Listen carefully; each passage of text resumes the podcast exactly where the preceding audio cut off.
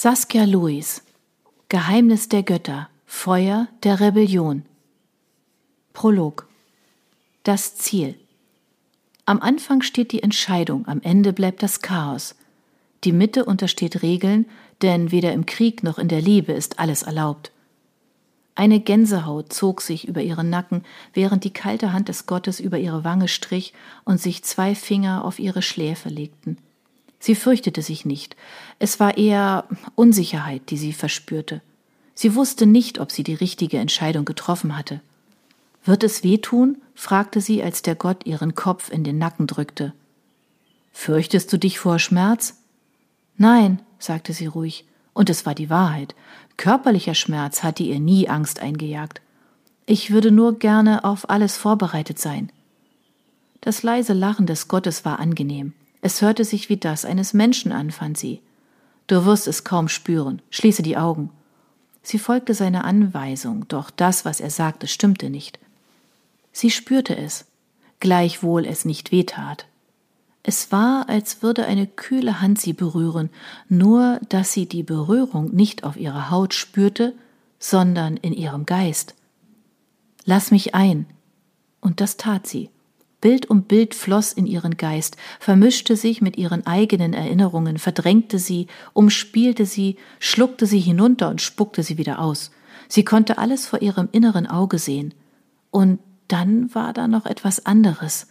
Eine Präsenz, nein, ein Licht. Es war nicht ihr Licht, es gehörte nicht zu ihr, es durfte eigentlich gar nicht hier sein, aber dennoch, sie griff danach, zog es zu sich herüber, umschloss es mit ihrem Geist und ließ es nicht mehr los. Kapitel 1 Unanfechtbare Vorschriften Nummer 1 Es ist ein Zeitraum von 1000 Jahren vorgegeben. Sie blickte auf sich hinab, ihr langes schwarzes Haar lag um ihr Gesicht gefächert auf dem grauen Stein, und sanft strich sie sich eine Strähne aus der Stirn, bevor sie sich hinabbeugte und ihre Stirn küsste. Ihr Herz tat weh, lag schwer in ihrer Brust, schien sie auf den Boden der Lichtung hinunterzuziehen. Doch für Zweifel hatte sie jetzt keine Zeit. Sie hatte einen Auftrag.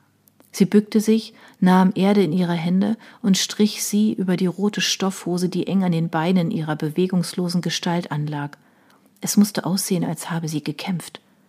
Als nächstes streckte sie die Hand aus, eine große, schwielige Hand, die nicht ihre war, nicht ihre sein konnte, und dennoch war sie es, die die Bewegung ausführte. Es war absurd. Sie betrachtete ihr bewusstloses Ich, sah sich auf dem steinernen Altar liegen. Ihre Finger strichen über ihre eigenen, nahmen den Dolch von ihrem Gürtel und ersetzten ihn durch ein hölzernes, billiges Modell. Sie lachte leise. Es war ein tiefes Lachen und nicht ihr eigenes. Salia wird wütend sein, wenn sie ohne ihren Dolch aufwacht.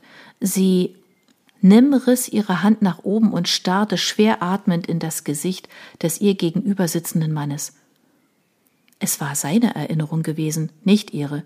Das wusste sie mit der gleichen Gewissheit, mit der ihr jetzt klar war, dass Jeki Tujan ihr Verlobter war, dass er sie liebte, dass er ihr nie etwas angetan hätte dass sie wirklich, wirklich verwirrt war. Alles war falsch.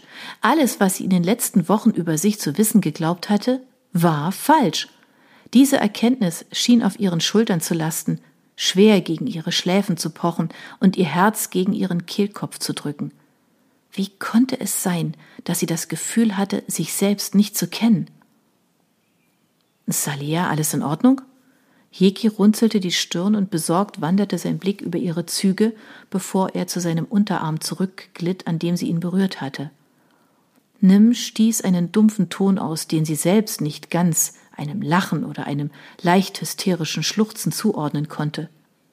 Ob alles in Ordnung war? Nein, bei den verdammten Göttern nichts war in Ordnung.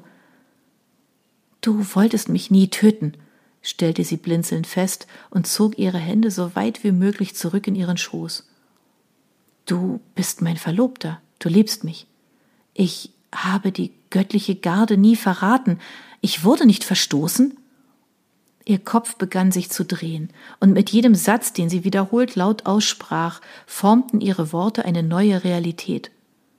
Da waren Emotionen, die sie überfluteten, Erinnerungen, die sie nicht zuordnen konnte, von denen sie nicht wusste, ob es ihre eigenen waren. Gerüche, Berührungen, Stimmen, ihr wurde schwindlig. Salia, er sollte aufhören, sie so zu nennen. Sie war nicht Salia, wusste nicht, wie sie Salia sein konnte. Sie war Nim. Sie hatte doch gerade erst angefangen, sich mit dem Gedanken zu arrangieren, dass sie Nim war. Sie wollte diese neu gewonnene Sicherheit nicht wieder verlieren. Unruhig drängte sie sich mit dem Rücken gegen den Bettkopf.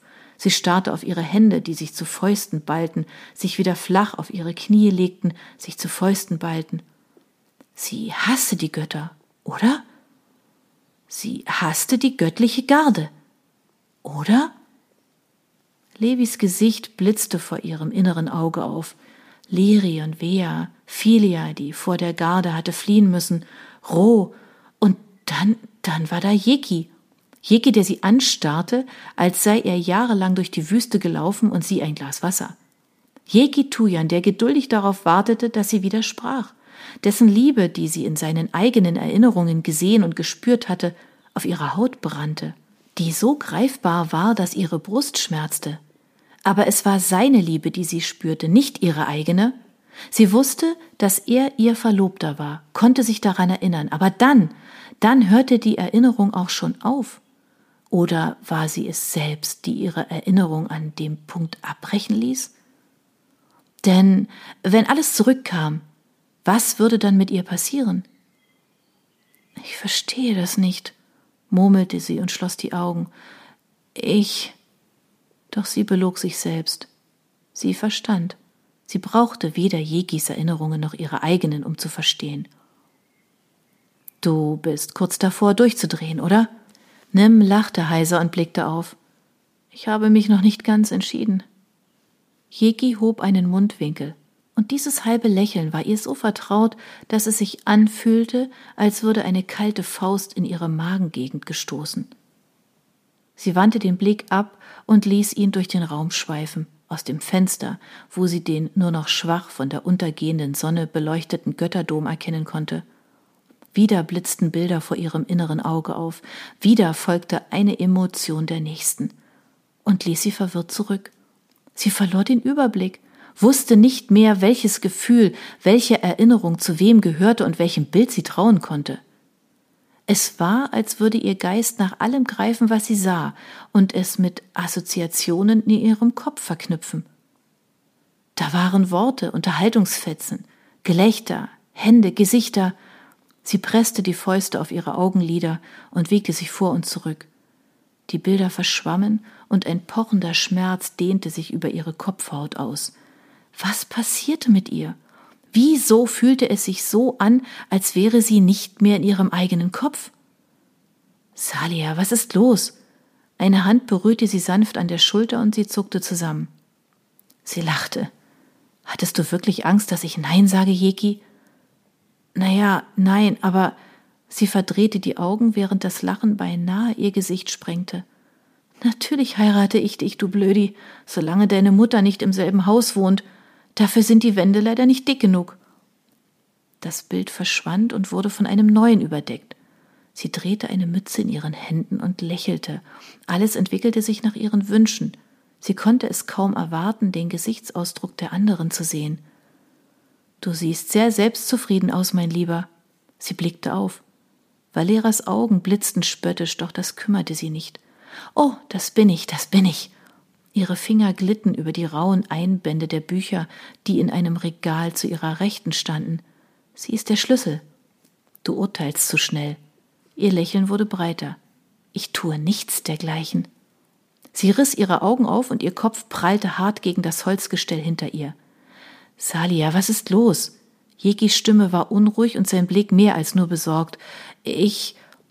Doch sie wusste es nicht. Sie presste beide Hände über ihre Ohren und versuchte ihre Atmung zu regulieren. Es war ihr Kopf. Sie hatte die Macht über ihn, niemand anderes. Sie ließ ihre Hände sinken, schloss sie zu Fäusten und zwang sich zur Ruhe. Die Bilder ebbten ab, und nichts als ein fahler, bitterer Geschmack in ihrem Mund blieb zurück, doch ihr Herz pochte weiterhin hastig in ihrer Brust.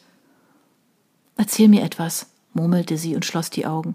Etwas über mich, etwas, das zu mir gehört. Sie brauchte etwas, an dem sie sich festhalten konnte, von dem sie sicher sein konnte, dass es die Wahrheit war, dass es ihre Wahrheit war. Jegi würde sie nicht anlügen. Eine Weile herrschte Stille, und sie glaubte schon, dass Jegi nicht antworten würde, als er murmelte Du kannst nicht schwimmen. Du hast es, dass du nicht schwimmen kannst, aber hast zu große Angst, es zu lernen.